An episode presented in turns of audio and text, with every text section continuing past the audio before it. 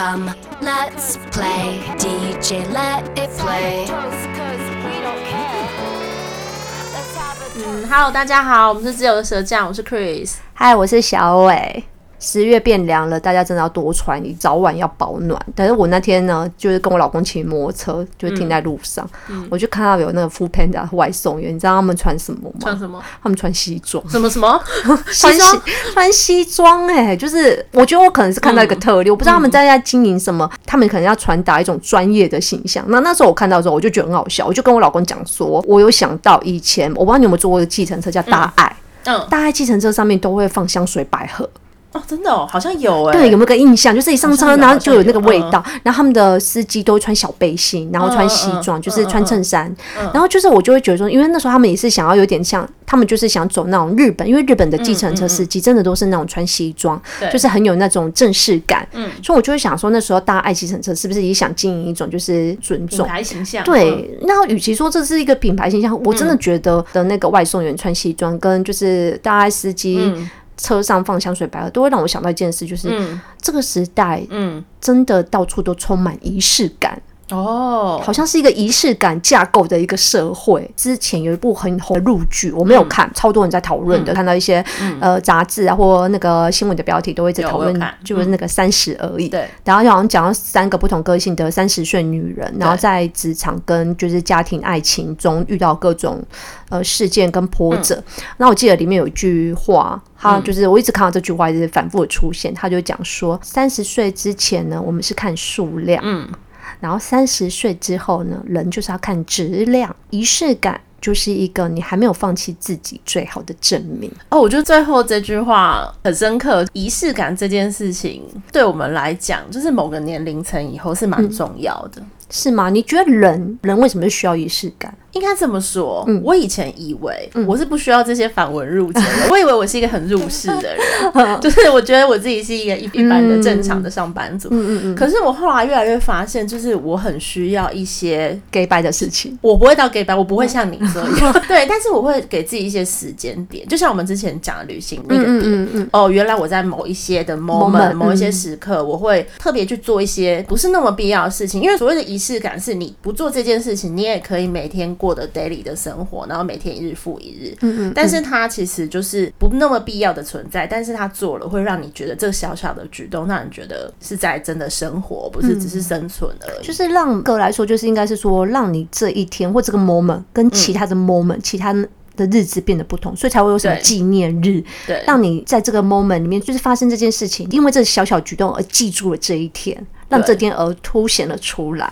或者是说仪式让就是那天变得特别之外，你刚刚讲的是特别感嘛？对对对对，我觉得我反而是我需要一个就是开始，就是我要做某一件事情，然后从这个分界点开始，我要开始做接下来另外一件事情。哎，我觉得这个会让我想到，因为村上春树他，其实在我心目中，呃，如果看过他的小说，大家都知道，其实他的书里充满满满的仪式感。对，好，这样子。比如说，他要做一个意大利面，他会把那个过程描述的就是巨细靡遗，然后他，比如他去。见什么人物，约在哪里喝咖啡厅，嗯、他会对于那个穿着，还有就是那个 moment，、嗯、就是他讲的很特别。我觉得那完全不是因为他是一个善于描描写细节的人，而、嗯、是因为我觉得他本身就是一个很注重仪式的人。对，他心里很多戏呀、啊，对，所以他会比如说五五五，嗯，他上车的时候他们放了什么 Beach Boys 的歌，他想要让他让这个年轻女孩就是对于就是乐团的喜爱，嗯、让希望这个 moment 让他记住就是摇滚的美好，就、嗯、这就是一种仪式因为他在为那一段时光挑选一个配乐。背景音乐 BGM，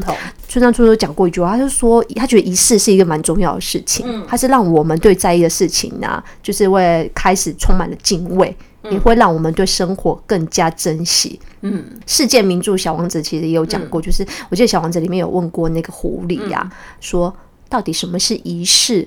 然后狐狸就回答他说：“仪式就是让这一天变得跟其他日子不一样，让这个时刻产生了不同的变化。你会记住这个时刻。嗯，然后因为为什么他会这样问？就是因为那时候小王子的那个狐狸就有跟他讲说：你不要突然的来拜访我，嗯，你要在我们约好的一个时候出现。嗯，那时候我的心情就会准备好。嗯，我们应该要有一个仪式，还要一个约好的、约定的，然后两个人对那件事情都很慎重。嗯，所以狐狸会觉得说他们是需要。”要仪式的相见。哇哦，就是一个 dating，这个 dating 是需要被约好的。然后我个人是蛮赞同你刚刚讲，因为我觉得比起就是让这一天变得不一样那种仪式感，就是像什么纪念日啊、生日什么，我觉得现代人为什么会很需要仪式感？就像香水百合这件事情，我会觉得车上放香水百合，有时候会想到就是它比较像是我们在现实生活中啊，不然我们更快进入那个状况的这个仪式感。比如说，我不知道你还记不记得一部电影，就是那个《星际义工队》，就是那个 Star 就那个星爵，他其实在第一集，我就是对他的音乐很有印象感。你记不记得他就是要去打怪的时候，他的身上有背一个那个 Sony 的的那个 Walkman，对，就是随身听，然后他就会放那个七零年代的摇滚音，他就是会一边听着那些老摇滚的那些 Billboard 的那个百大金曲，然后一边去打。然后去拿一些宝物，对，所以其实我觉得对他来讲，那个放那个 Walkman 就是一个仪式，就是我现在要去做打怪，对，我要去做打怪这件事情的一个背景的约，所以我就会觉得说，他让自己进入那个节奏里面。没错，你知道你刚刚讲到那个村上春树啊，我记得他之前有公开过自己的书房，嗯，然后他说他只用某一个品牌的铅笔。哦，好像叫 Paper Mate，是一个美国的牌子。嗯嗯，然后他就有说，不是因为那个牌子，都用玉兔，不错，玉兔也很好。他说不是因为那个牌子的铅笔比较贵，或者是什么，也不是品质特别好。哦他说他很喜欢那个握起来的粗糙感，所以他都一直在囤货。他觉得说那个可能就是代表他某一种仪式，而且他每天固定的时间，然后开始写作啊什么的。然后他就说他每天就开始削铅笔。然后削的时候，他就是心里跟那些铅笔对话。嗯、他就说：“哦，我觉得铅笔很像水手服的女生。”然后他早上削的时候，他就：“哦，我要把你用掉喽。”我懂，那 对，那他已经开始要暖身了。对，对没有，我觉得重点是他就是很爱摸摸，然后他就跟铅笔对话说：“哎、欸，我要把你用掉了。”然后他就心里就会幻想说，那铅笔回答他说：“不要骗人。”就很好笑。我觉得村上春树很可爱，他很爱编这种对话，对幻想的对话。嗯。其实真的我，我我个人觉得这些名人、这些人的仪式啊，我反而觉得说，我的仪式就是像上次讲说，行的时候我会买一罐香水，嗯，做自己这次的记忆，为这趟旅行就是有用一个味道记住之外，其实我个人做，我觉得蛮多人也会做这件事，就是我会找一个咖啡店，哦，我不知道你会不会，就是也会写明信片给自己。哦，我不会写明信片，对，然后就是寄给自己，把想讲的话寄给自己。你知道动身有一个功能，就是你可以去那个就是机场，你可以寄明信片。你可以寄给动物，也可以寄给自己的岛民，可以寄给朋友。然后我记得它里面有个功能叫做寄给未来的自己。对，我常常去寄东西给动物们嘛。然后我记得那时候我老公看到就，他说：“我这好做作，谁会寄给未来的自己？”我都不敢说，就是我这种人，就是我有很多话想对未来的自己讲，自己就是自己的分灵体，很想提醒未来自己一些事情，或是鼓励自己。哎，讲到动森，我觉得动森之所以会这么迷人，是因为呃，有人分析说他们的创作者是女生。你知道女生对于某一些仪式感和细节是更讲究的。对，我觉得他真的动身就是满满的仪式感的游戏啊！是啊，是啊，是啊，各种节日啊，各种节日啊，已经是万圣节。对，没错，有很多万圣节活动。像之前我说我整理东西的时候，我就会看到以前可能明信片的时候，我就发现我真的是一个蛮做作的人。我我写给自己的东西，有时候不是只有我会写一首诗给自己。然后我觉得随着年纪的进展，就是以前可能都会写一些很文青的句子或者什么，现在，然后现在后来话骂自己不是。不要再懒惰。是，可是我我真的是写开始写比较白话，我就会写说类似说，哎，你怎么还没离职？之类的，就是我直接你在哪里？你还在那里？对呀。台湾收到这张卡片的时候，如果你还在什么什么公司的话，我劝你还是省省吧。哎，你知道会呛自己，那我就会觉得蛮有趣的，就是自己会写东西给自己，也是一个仪式，就是好像是另外一个空间，然后写信回去，然后当自己看，有时候你会忘记，大家每天回去都有很多繁文縟节，然后一旦那事情你看到的时候，你就会啊心里有一头一个惊叹号哦，对，那件事情还在。我知道我有一个朋友是。呃，他们到每一个城市，我不知道你知道，每一个城市星巴克，他都会出那个城市杯，对不对？有一个朋友，他就是说，他其实无法收集这个城市很贵很贵的东西，可是他会告诉他自己，就是他每次去一个城市，都至少要买一个星巴克的星。我觉得这样也不错，杯子。对，可是我就会觉得说，我就听完，我就说，那你家的墙壁要，因为我觉得杯子是一个很占空间的东西，所以我就会觉得说，哇，那你要真的很有空间去收纳。所以我觉得另外一个朋友选的比较好。嗯，他选什么？他是买呃 a n i a s Bay，他会出那个城市 T 恤。哦，对，那你知道 T 恤比较可以折叠，以怦然心动的整理法比较好收纳。我是觉得这两个听起来都是比较物质，是比较就是合理，就是 T 恤跟杯子。还有一个朋友是跟我说，他是会收集就是每个城市星星的女子。然后我那时候什么星星星星城收集星星的女子，那时候我就想说，哦，你收集米其林星星哦，就是哦，可能很多不同的餐厅。然后他就跟我说，No，我不是米其林星。我就心想，花了 fuck 什么东西啊？就说他是收集十二星座的男子，不 同城市的十二星座。我就心里，然后你很忙。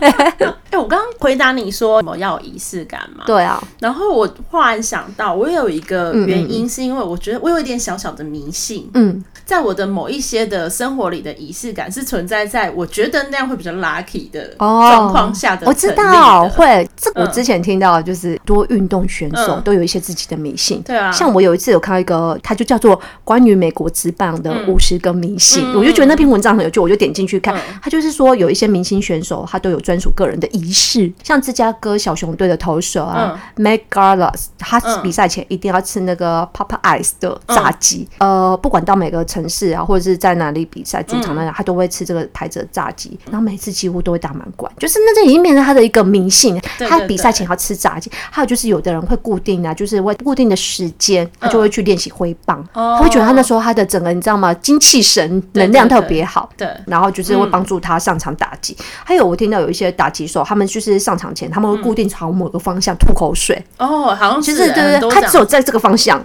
成固定要东南方，不能西北方，他就会觉得说。幸运之神，对对对对，没有他可能我不知道，搞不好就是他会觉得说把把身把身体的不好的能量吐出去，然后身上就身上 good power 之类。我就觉得很多运动选手都有这种。我是有听过，好像有一个人他是没有不洗帽子，是不是？我不知道你有没有看到这个帽子，我没有。他就是他连胜的时候，他的那个胜利帽他是不洗的。哎，不过我觉得这蛮容易的，因为不洗帽子跟有一些，比如说他们那些呃坏掉的东西，但他他可能也不会丢掉，会供着，就是那个他会觉得那个东西给他一点 good luck。对对对，一些好的一些运气，这跟那个打麻将的人，他们就是不换内裤是吗？他们如果连连庄说不能有人去上厕所，对啊，他们会觉得说你会把那个气给坏掉，他会生气。你看人人都有自己的仪式感，每个人的仪式不一样。对，刚刚讲到那个迷信，因为我们以前是文案嘛，对对对。然后我在写文案的时候，我前一个如果前一个案子它是过得很顺利的，嗯嗯，我会用那个案子就是开一个档案，然后另存新档。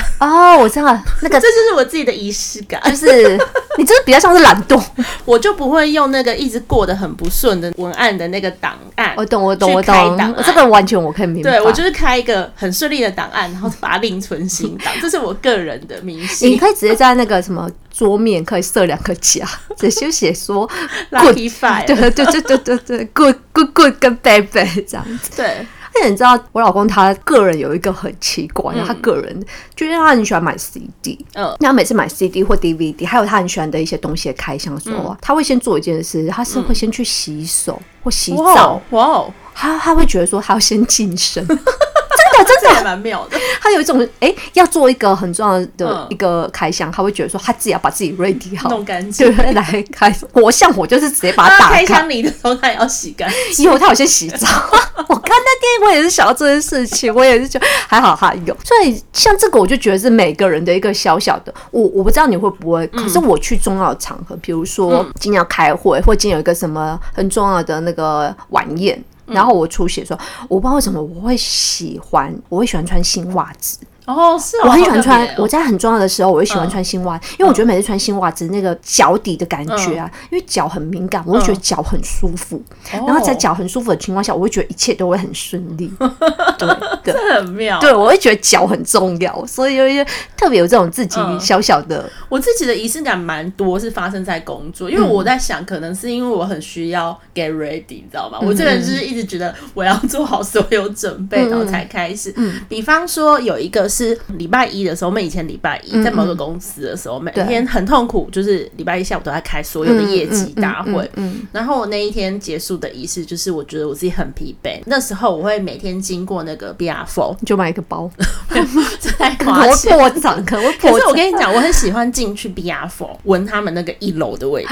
我知道，你懂的。对对对对，就是它会有一种奢华的味道。所以你是进去，然后闻一下，没有，我还有最精米的味道。我后面还有一。我会先去闻那个味道，然后讲好，我赚钱就是为了要获得这些物质的味道。然后走进去晃一晃之后，我就会去他们那时候地下室、嗯、有一家那个回转寿司，嗯、然后那家回回转寿司其实价位是有一点高不会到太高。玩寿司，对，玩寿司。玩寿司，我的业配是吗？我就会坐在那边，然后自己点，就是点一些东西，然后我都不看价钱，我就觉得我今天受这些气，我这么辛苦，我就是来吃一顿，就是回转寿司，好好犒劳我自己。天啊，这是我周一的仪式感。哎、欸，我觉得很不错，因为我会觉得说，其实吃，我觉得相对是里面的，就是犒赏里面，我觉得是最直接，嗯、又是最便宜，就是最快的完成这个事情的一个方式。就是人家要讲嘛，食色性也。你不是食欲，不然性欲被满足。你有跟那边满足，你人又会比较 calm down 一点。啊、我又不能周一一下班就是满足性欲，对的，有点赶，有点赶。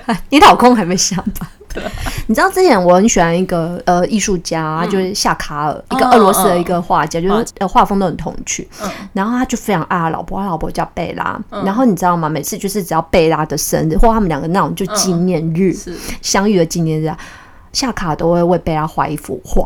哇哦，肖像画，嗯、然后呢，一直到夏卡尔九十五岁了，嗯、然后那时候贝拉很早就离世了，那时候他好像在五六十岁就离世，嗯、他一样就是在就是他老婆纪念日，他都一样还是会画一幅画给他。哇哦，就是我觉得他会用他的方式，他的仪式去记住这个人，一到这个时间，他就会把那一天献给他。你知道这个人会让我想到谁吗？谁？就是张国荣的哥哥的男朋友，哦、就是唐先生。嗯、你知道，其实，在每一年哥哥的生日的时候。啊，唐先生都会上传一张照片，因为你也知道他不太算是公众人物，对对对，但他就是会上传一张照片，可能是到他的微博啊，或者是他的那个 IG，、嗯、就是都是哥哥呃生前的一些他们的合照或他的独照，嗯，我就会觉得很感动，就是我会觉得说他每一年都会贴一张照片，就是因为他还记得这个人，即使这么过了这么久，对，就是他的心里还是留一个位置给这个人，这就是他的仪式，他会又发一张照片给他的粉丝们看，嗯、这样。讲到这个，我就想到我有个朋友，他是 DJ，嗯。然后他那时候带他入行的人就是那个梅姑，就是梅艳芳。啊、然后我认识的那个 DJ，他现在还在线上，他有在主持节目。嗯、他就是 Podcast？呃呃没有，就是就电台。嗯、然后重点是他那时候就是呃每一年梅姑的十月十号是梅姑的生日。对对。今年的仪式感他已经做，他做的仪式感就是他会帮梅姑做一个呃访问哦，对，做一集节目，特别节目这样。哦，为他做一个就是专访这样。对，我觉得很有心，真的有很长情这个人。嗯，我会觉得就是因为你心里。很感谢这个人，会记得这个人，嗯、但是我觉得说真的啦，就当下有没有去葬礼啊，嗯、或者是什么哭有多严重，嗯、那个都不是。对就是你是不是每一年这个时候你还记得这个人，然后你你用你的方式在纪念他，我觉得这个反而对我来讲是更长情的。对，没错。之前有个同事跟你一样，就是他的上班，嗯、他也是那种是要把所有的仪式感都放在他上班的经历上面。可是他的是，我觉得是蛮屌的。嗯。他在每一次上班的时候啊，嗯、就是这个周末这个 weekend，嗯，比如是。呃，好，今天礼拜一，他在上一个周末，礼拜六、礼拜天，他就会准备这个礼拜五天要穿的衣服。哇哦！她是女生，先说，她准备要穿的衣服，还有要涂的指甲油颜色、眼影搭配的包包，还有就是呃配件，然后可能就是拍照或者是什么样弄好。记得我有问他说，啊，如果突然变天，或什么？对对对。他就说，如果突然变天，就是他会先看那个 iPhone 都有那个未来一周的那个气象，对，很多都有，他会大概抓一下。当然，他心里当然有一些好，就是可能多层次搭配什么的。然后我就说，这不会很累吗？他就说很累，他会觉得这是他准备要去上班，就是沉淀，就是为这个周末要做一个你知道收心操，这是他的收心操，所以他会要准备下一个礼拜的。所有的东西来做一个新的开始，所以他会做这么复杂的一件事情。我是觉得，对，我是觉得他蛮有心的，就是因为我们可能都不想上班啊，所以五套衣服我不想弄。对啊，我觉得就是问你上班的梦想是什么？我就心里，我最大的梦想就是不上班，不要跟我上班谈什么梦想。我就觉得这个人真的是蛮有毅力的。就是我发现很多人，就是刚刚讲，就是说像这个人是。他仪式感是用在上班上，可是你知道有些人喜欢跑步。哦，对，对，喜欢跑步的人啊，他们好像出国，像那个张钧甯，好像也是，他们都会出国。我记得我有一个朋友也是，他都行李箱里面都会放一双球鞋。对，到一个城市，他们旅行的方式是，他们说他们早上什么几点，五六点，类似什么城市还没醒之前，我就要去探索这个城市，嗯、这就是我的仪式感，我要去认识这个城市，所以我用我的脚去认识。嗯、他们都喜欢清晨去跑。步，这很好啊。我是觉得蛮好，但要小心危险。哦、对啊，每个国家，美国有很多那种伤人案或者对，可是或许他们选的都是很健康的国家。嗯、因为讲到国家，我个人真的觉得，嗯、我觉得最有仪式感的国家就是日本。嗯、对啊，你不觉得他们就是一个充满就刚刚从刚刚讲动身，嗯、我觉得他们很多事情真的是大事小事都是充满了仪式感，什么都不讲。日本什么都没有，就是庙最多。嗯，他们就是从进入神社开始啊，嗯、就是充满着仪式感的开始。就是你知道，我们进入那个神社的时候，嗯、日本都有那种红色的鸟居。对，你知道看到那个鸟居啊，其实那就是告诉你那是神社的一个象征。嗯、如果你看那个日本地图啊，它只要画一个鸟居，嗯、就是告诉你说这里有一个神社的庙。嗯、对，看到鸟居，它就是意思告诉你，从这时候开始，嗯、这个结界开始呢，就是神神社的领域，就是神住的地方了。哦、所以你要谦。所以他们说，在鸟居前面你要先鞠躬，哦，就有点类似说你要很谦卑的告诉神明说我要进来参拜了，然后请就是就是神明多多指教这样，因为你进去你要去就就是神的领域。懂？我不知道你在日本拜拜有没有抽过他们的签？有哎，好像有。那你都是几，你都是几还是二，还是你都忘了？应该是中。然后我记得就是你这样旁边它都有一个小小的一些树，嗯，它就是如果你抽到签啊是二签的话，你可以把那钱绑在它。指定的树的地方，那是一个仪式感，就是告诉你说，你可以把厄运留在这里，然后让神明去净化它。但你也可以带走，因为。神明一样是可以保护你，可是意思就是说，有的人会想要把它绑在那，嗯、像我们台湾就没有这么多的，你知道细节，就细节。我觉得日本就是在很多地方都有一些他们自己的一些 know how，它就是充满仪式感的一个国家。嗯、对，我觉得台湾哈，相对来讲好像就是比较没有那么多的仪式感。对啊，台湾就是，你知道为什么日本人喜欢来台湾吗？因为来这里很轻松啊。因为真的，台湾人你看，不会觉得台湾人常去做什么事情，嗯、都我都把卡了照，就是你知道出门也，嗯、你看他们日本人。那些妈妈什么，他们连在家都会打扮的很好，像美国五零年代的那些妇女，就是在家都会就是头发烫的很好，美国人都比我们有仪式。对，可是日本妈妈也是，他们出门一定都会至少你知道略施薄妆之类的，或者是至少不会穿得很拉。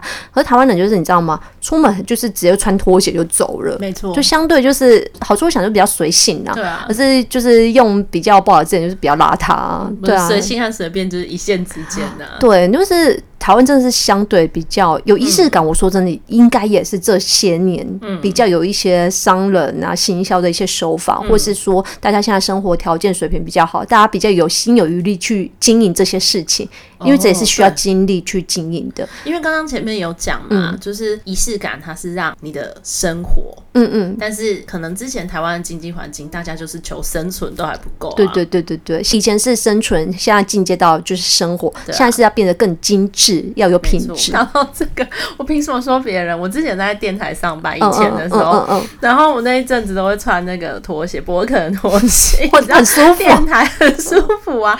然后我那时候就下去公司楼下买卤味，然后那个卖卤味的阿姨就跟我讲说：“哎，你住楼上哦。” 我就觉得我整个人随性的感觉，让他觉得我住在就是对啊，因为他可能觉得你的打扮不像是上班族，但我觉得也不是说一定要穿什么类似很 OL 的打扮，但是我觉得可以从你的整体的造型就知道你有没有。像我记得我在呃前两个工作的时候，我就。告诉我自己，就是我不知道你有时候会不会有这种仪式感，就是我去这个公司上班，我就会很想要有个全新的形象。我以前可能在别的公司，我的打扮都是比较牛仔裤或者就是美雅的打扮，可是我就会觉得说，我来这里我已经是一个你知道吗？高阶主管，想要有一个高阶主管的样子，所以我就开始不一定要穿高跟鞋，可是我的打扮就要让人觉得我是对是有型的，所以我就会觉得说，这也是一种，因为我很看重这个工作，我我觉得有时候你打扮的好看，是我想让别人觉得说我有那个专业感。嗯，可是可能跟大爱计程车司机穿西装是一样的，就是。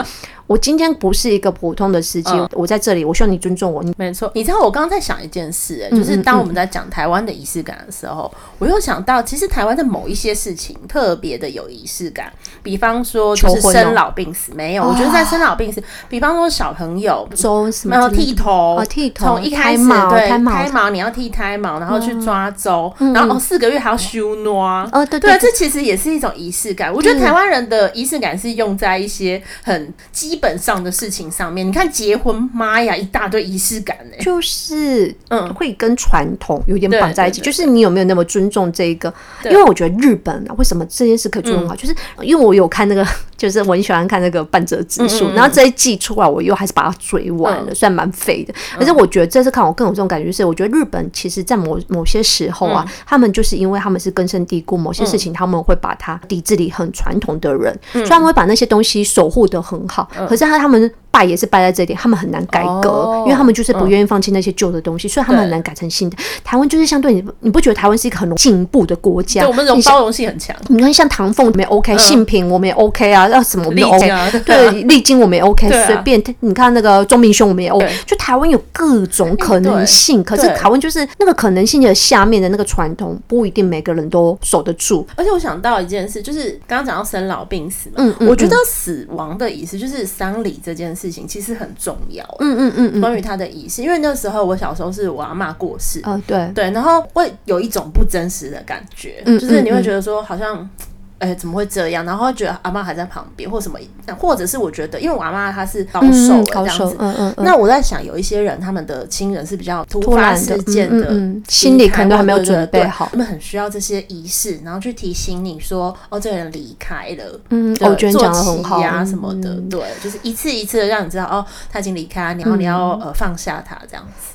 我是外公先离开，嗯、然后我外公就是生病过世，嗯，不算是突然，嗯、就是但因因为应该是说他已经有拖一阵子，然后因为最后都一直会接到病危通知，嗯、所以其实应该说家属们都已经有心理准备。准备嗯、可是那时候我太小，只是国小国中，哦、所以我完全没有意识，所以其实我会觉得那个过程我完全不记得，懵懵懂懂，我完全没有去中间那些、嗯、呃那些参拜，而且重点是我外公走的时候，他走的是道教。哦，oh, 对，然后呢，我然后我记得我妈跟我舅舅他们回来，嗯、他好像某一天好像就是有点类似事情节，嗯、他们就在聚会，还在那边笑，嗯、他们在那边笑说什么？嗯、他们就说就请那种就是白女笑起来，嗯、他就说他们很厉害，他们很会哭，因为白请，孝女白情，笑女白请。他说他们很会哭，因为我妈他们说他们其实到一个程度，他们有一点哭不出啊，对，他们还在哭，他们都说他们不知道怎么很厉害。对，然后他说有中间有一段一个桥段是他们要在跪在地上爬，嗯、要转圈圈。我妈妈说她在我舅舅后面，啊，我舅舅爬很慢。所以还抓他屁股，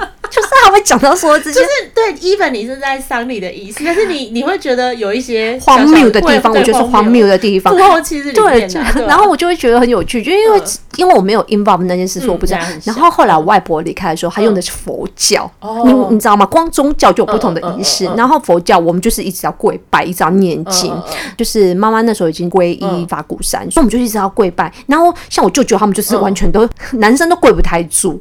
就是那种脚会一直麻的那一种，他们就觉得这个也，对他们就说，哎，这个有一点累，是不是？对 对，卡住生哎。像我觉得刚刚讲到说日本是一个很有仪式感的国家，我突然想到一件事，嗯。我之前有看一个日剧，嗯，然后他是在讲那个黑木华演的，然后在讲那个茶道，茶道真的很难，非常难，因为你知道吗？茶道啊，就是茶室啊，嗯，的门都做的特别的矮。嗯，特别的小，百多公分。你进去的时候，你不管你是谁，你是就是皇，就是皇宫国戚，或者你是任何的官员啊、高官，你都必须要就是你知道吗？要挨着头，弯着身体，挨着头，就是进来，就是表示你是谦卑的进来茶艺的世界。就是日本有个说法叫拓籍，嗯，然后那意思就是说，你进入茶艺的世界，那个世界是很孤独而就是优美的，所以你进来这个地方，其实你要享受那种很 pure，而且是这种 pure and lonely，而且是 alone 的。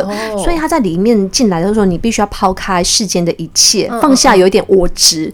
放下心里的执念，对你才能够进来这个地方。所以你在一弯腰进来那个从那个门一弯腰进来的时候，对，然后房间又小小的，你已经开始把自己放在一个领域里，你已经告别外界的一些物质。蛮酷的，对，就是印象中很深刻，就是那个黑木瓦在走路的时候一直被那个老茶艺老师打，因为茶艺老师就说 他走路很粗鲁，他还说你不能就是他们走路，因为都是榻榻米，你不能走在那个榻榻米的旁边都有边界，因为旁边有那种对有线有绿色边。你不能踩到那个边缘，你要你要踩在中间，然后它一个榻榻米要分四步走，就是这样子一步一步一步。对，然后呢，还有就是你站的时候手又要贴着你的大腿，就他们对这些规矩非常，对他们看得很细，所以我就会觉得说哇，就是或者说茶道很难，就是可能你光坐，可能你就脚又麻掉，这可能比我跪在那里念佛经还要累。就是他们对于这种日本的那种，就是很多那种妹妹嘎嘎都很要求。我觉得这个国家真的是一个蛮厉害，对对，很矜持的一个国家。嗯呃，讲到这个啊，在日本有很多仪式之外，我们身边好像也蛮多人都有，就是这种。自己的想要完成自己的仪式，我没有，你没有。我那我有一个朋友，他以前啊也是我们同事，我记得他很喜欢买书，嗯嗯，他去买书的时候，嗯，他都会在的里面第一页空白的地方，他会签上自己的大名，然后购于什么书局，购于什么书局，然后什么时间地点。哎，我有认识这种人哎，对啊，我们认识的会不会是同一个？我们认识应该是同一个。他有跟我说，他觉得每一次去一个地方，他就会买书，然后他就会。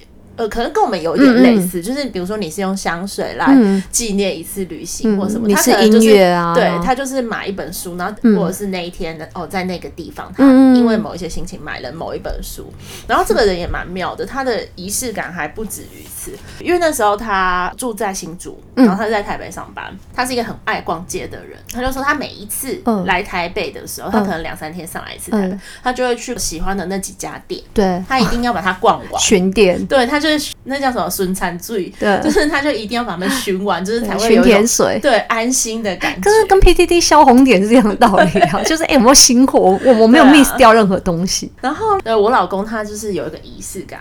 他很妙，他是一个非常爱洗车的人。哦天啊，我喜欢洗车的，很 good luck 的。我有问过他这件事，他就说我觉得洗车很舒压。哦，对他来讲，就是可能那个 moment 只有他跟他的爱车吧，不知道。嗯，因为我有时候就会看到他，就是哎、欸，为什么家里那个厨房那边堆两堆很像垃圾的东西？他说是什么垃圾车？我等下要去洗车的那些家伙。嗯哦，他洗的是自己洗，他自己洗。就是我跟你讲，喜欢洗车的人呢，就是喜欢享受洗车过程的人哦，天，对他们有一段时间开去自助洗车场那边是洗车场，而且比如说像我们上个礼拜对呃放假，他只能晚上去洗车。就是很累的状况下，他会有空档，他就会觉得我要去洗车。这跟就是我懂，就像晚上有人会想去大安运动森林运动公园跑步是一样的道理。他们做这件事是舒压，对，就自己跟那个公园的 moment，他是自己跟洗车的 moment。没错，就是自己的洗车时间，真的是蛮多人有这些例子的啦。这样，你知道我很喜欢那个，就是前几天生日有一个作家叫张爱玲，她、嗯、本身也是一个很注重仪式感的人。哦、其实她有一篇散文啊，有提到。就是他在他们那个时候，你知道吗？就是比较混乱，然后就是战后，就是清末民初那个时候呢。其实他就说，他们那时候去看电影是算是很少数那种比较上对上档次的一个消费。然后他就说，他常常有时候去电影院就会看到有一些人就是穿着吊嘎短裤，然后拎着弹珠汽水，就是可能点心就会走进来。嗯，他觉得这种啊，就是张爱玲会觉得说，这种蛮很蛮不在乎，就是来看电影的态度，嗯、就是在生活上就是一种沉沦的征兆。嗯，因为他会觉得说，我可以理解他的一个感觉，他是说，当然你穿着那种就是比较正式的旗袍啊、小礼服、西装、嗯、去做那些事情，去看电影也不舒服，而是那种拘束。嗯、我想要还来就是这种拘束，其实本身就是一种形式，因为你身体的被限制，就告诉你说。在某种意义上，就是你身体的被限制，就告诉你说，现在其实你正在一种仪式感。其实这会让我想到什么？就是我觉得国外很棒，是他们有时候去看歌剧，或他们去看一些演奏会，他们都会打扮很正式。或是你去米其林吃饭，有时候还会要求你男士不能穿短裤跟拖鞋，要穿有领的。然后女生还会尽可能，她以前她会希望你是打扮就是正装 suit 或 dress，而且他们永远不会希望你是穿拖鞋。因为我印象深刻，是我跟我先生去那个。曼谷的时候没有就是吃那个一家米其林，然后那是一家放对 Oriental，他就是重点是去都没有想到他要带西装这件事情，所以他到那边的时候，其实他我觉得他很穿，因为他穿衬衫加牛仔裤，还他还为了那天他的皮，你也知道在曼谷我们天天都穿拖鞋，他还特地为了这家餐厅带了一双那个皮鞋去，然后他去那，他他们还觉得这样没有过关，他们还是说没关系，他们那边米其林的那个就是收银那个位，他们随时都有准，就是以防有。些人这样子没有带，他们就有准备那个男生的外套、西装，他就给他套着，所以就表示说，其实他们顾及不是这家店，他是顾及是整个氛围，因为可能有一些客人是打扮的很好，没错，他们会希望他们的旁边邻座的隔壁桌的客人也是打扮的非常的就是体态优雅这样子，所以其实他们会希望客人的素质要有一定的状况，就是大家要进入那个状况，对，所以我觉得这也是一种仪式感。你在进入这个餐厅，你在进入这个氛围的时候，就像张爱玲，她会希望说我们不要 我们还是要对这东西可能会有点拘束，可是那是我们对于这个场合的一个尊重。没错，对。你知道我之前看到有个新闻，他台中的甜点店吧，嗯嗯嗯，好像不准十二岁以下的小朋友进去吃甜点，然后新闻就爆出来，就说有些人、有些网友觉得说，为什么他们歧视孩童啊？还有，可是我觉得这很正常，就是就像米其林餐厅，它有些是不准小朋友进去的，嗯嗯，那就是他要维持那个店的氛围。是啊，是啊，对啊，因为有时候你在一个餐厅用餐，其实这个餐厅很多在吃气氛，对，就是这个气氛是很多的细节建构而成，没错。所以可能这时候，如果我听到小孩在那边尖叫。我我很回到现实啊，对，我就会觉得说他会破坏，我会觉得我这次那个整个的你知道用餐的体验对被破坏。搞不好说真的，我是今天是要求婚，对，或者今天是一个很重要的事，我我跟我乱讲，就是我老公的几岁生日，我可能需要一个对一个这样场，可是这样子这个情况下，我可能会觉得我没办法好好跟他讲这件事情，没错，对啊，其实是真的是有差的。其实我觉得现在这个时代会勇于就是捍卫仪式感，有这样的店家，我真的是很勇于做自己的店家，我觉得是很重点是他。把他自己的游戏规则有说清楚。节、嗯、目最后，我想要分享一个，就是我很喜欢的电影，就是现在大家也不能出国，所以我觉得可以靠着看电影，就是环游世界。嗯、然后我很喜欢这部电影，就是叫做《白日梦冒险王》哦，因为它就是。呃，在讲一个，就是本来是在一个报社上班的一个人，嗯、报社杂志上班的一个人，然后就是因为一个奇特的事件而踏上了他的旅程。嗯、他本来是一个很拘谨，然后永可能永远不会太踏出门的一个宅男，嗯、然后他为了这件事情变成一个就是。可以说是就是变成另外跳脱另外一个第二人生，就变得勇于冒险，因为不得不，然后他才知道原来他自己有那个 potential。然后这个《白日梦冒险王》他有一个配乐，我觉得非常好听，就是 David Bowie 的《Grand Contour to Major Tom》，我觉得非常好听。就是配着这个电影，然后听这个音乐，我觉得那个整整个那个回到冰岛的仪式感就会整个出来。很推荐这部电影。我觉得在这个就是二零二零发生很多事情的时候，我觉得。我们都需要一点对于生活美好的向往，很推荐这部电影给大家。嗯、好，那我今天想要推荐给大家的事情是，呃，我觉得最近哈，因为疫情的关系，很多美国啊那边他们的影集都停摆了，有一些，我觉得大家很需要一些新的东西。然后我推荐大家的是去年我看到的一个很小众，几乎没什么人在看，我觉得他拍的很好，它叫做《The Act》，就是恶行。嗯嗯嗯。嗯恶是那个善恶的恶，然后行为的行，嗯、应该是这么说。它是讲一件真实发生的案件，然后呢，它拍成就是类类写实的戏剧，嗯，然后是短短的大概五六集。那他的那个女主角是演那个 Boyhood 的那个女的哦，我知道，哦哦，他我觉得她真的片子也很少，可是对她很挑片，对，所以你知道听光是这个卡斯就知道说，哎。